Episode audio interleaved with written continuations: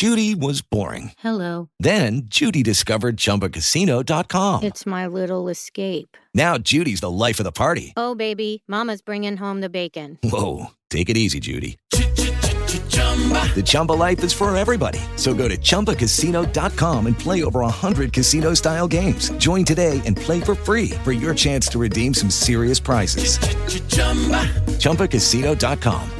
No purchase necessary. Void where prohibited by law. 18 plus terms and conditions apply. See website for details.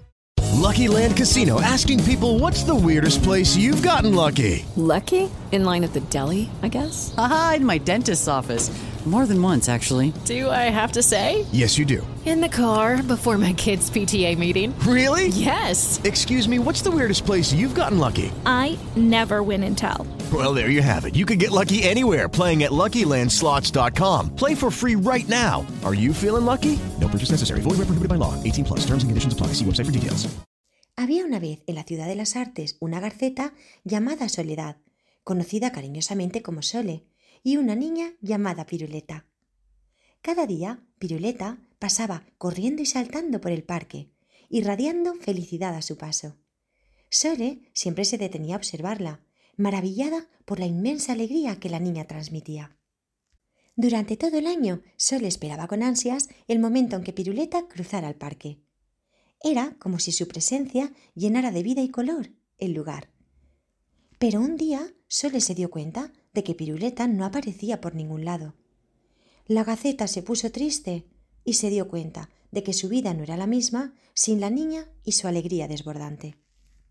Preocupada por la ausencia de Piruleta, Sole decidió movilizar a todos los pájaros del parque, el océano y la ciudad de las artes para encontrarla. Durante siete largos días trabajaron incansablemente volando de un lugar a otro en busca de cualquier rastro de la niña. Fue entonces cuando Felisa, una gaviota amiga de Sole, se encontró con su viejo amigo Chiqui, un periquito colorido, en el balcón de la casa donde vivía. Felisa le contó a Chiqui sobre la desaparición de Piruleta y el periquito le reveló algo que había escuchado. La niña estaba enferma y por eso no había estado cruzando el parque. La noticia entristeció aún más a Sole, pero también le dio esperanzas de poder ayudar a Piruleta.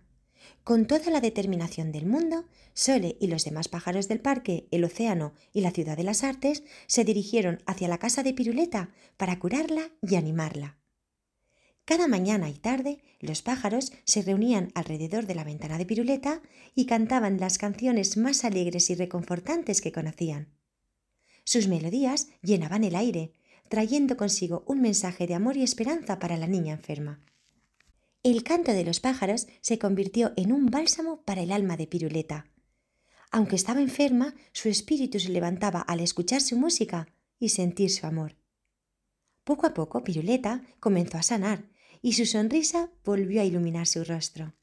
Con el tiempo, Piruleta se recuperó por completo y su alegría regresó con más fuerza que nunca.